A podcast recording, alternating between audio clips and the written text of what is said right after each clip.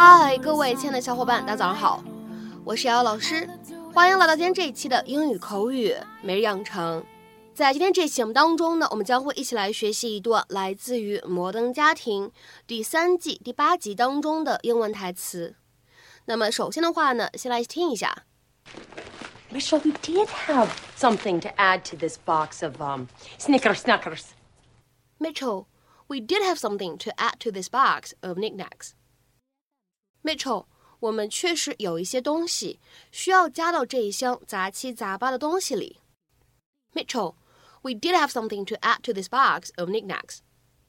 Mitchell, we did have something to add to this box of knickknacks. 那么今天这样一句话当中呢，我们有几处发音技巧需要来注意呢？首先呢，我们来看一下第一处。 当 did 和 have 放在一起的时候呢，咱们可以做一个不完全爆破的处理。有同学呢可能会说，老师，我在这里可以做一个击穿吗？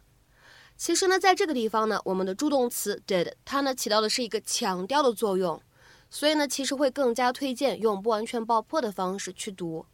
所以呢，我们可以读成 did have，did have，did have。再来看一下第二处发音技巧，当 add 和 to 放在一起的时候呢，咱们可以非常自然的做一个失去爆破的处理。那么此时呢，我们可以读成 add to，add to，add to。再来往后面看，当 box 和 of 放在一起的时候呢，咱们可以做一个连读的处理。那么此时呢，我们可以读成 box of，box of，box of。那么下面呢，我们再来看一下最后这一处发音技巧。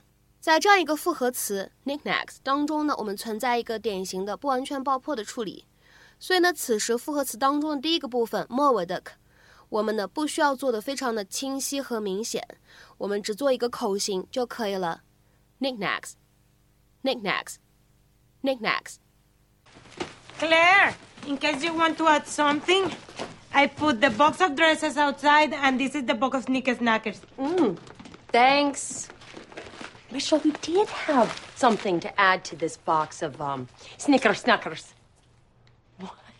English is not her first language, and she's just trying to help. Mitchell, come on. You can't do that. You can't just change the rules. This is what we do. When Gloria says something silly, we innocently laugh behind her back. Come on, she's had a rough week, all right? She's really worried about Tia Maria Cecilia and that surgery. Oh, and then she lost herself cell a Pilates. How do you know this? We have coffee.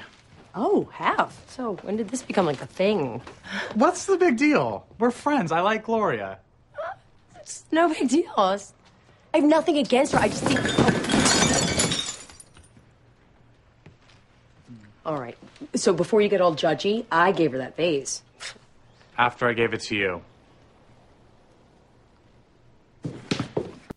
其实呢，各位同学听完原声之后呢，就会发现我们的关键句当中啊，原本呢这个对白里面末尾这个单词呢不是读的正确的发音。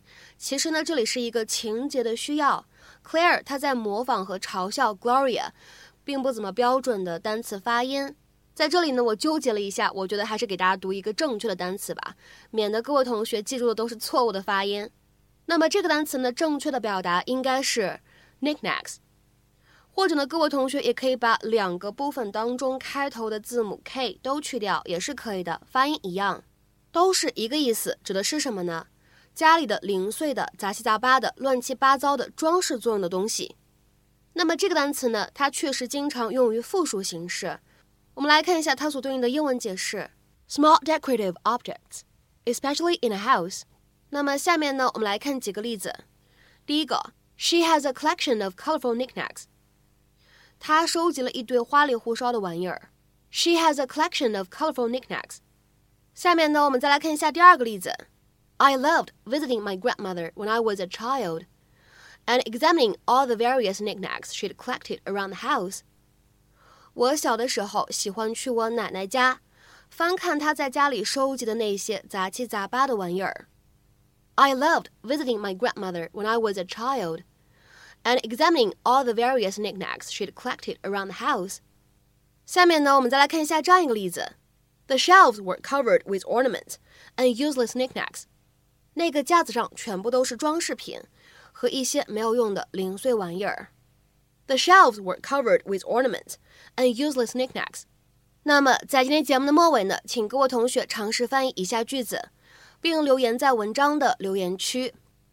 他的几个抽屉里面塞满了花里胡哨的小玩意儿。他的几个抽屉里面塞满了花里胡哨的小玩意儿。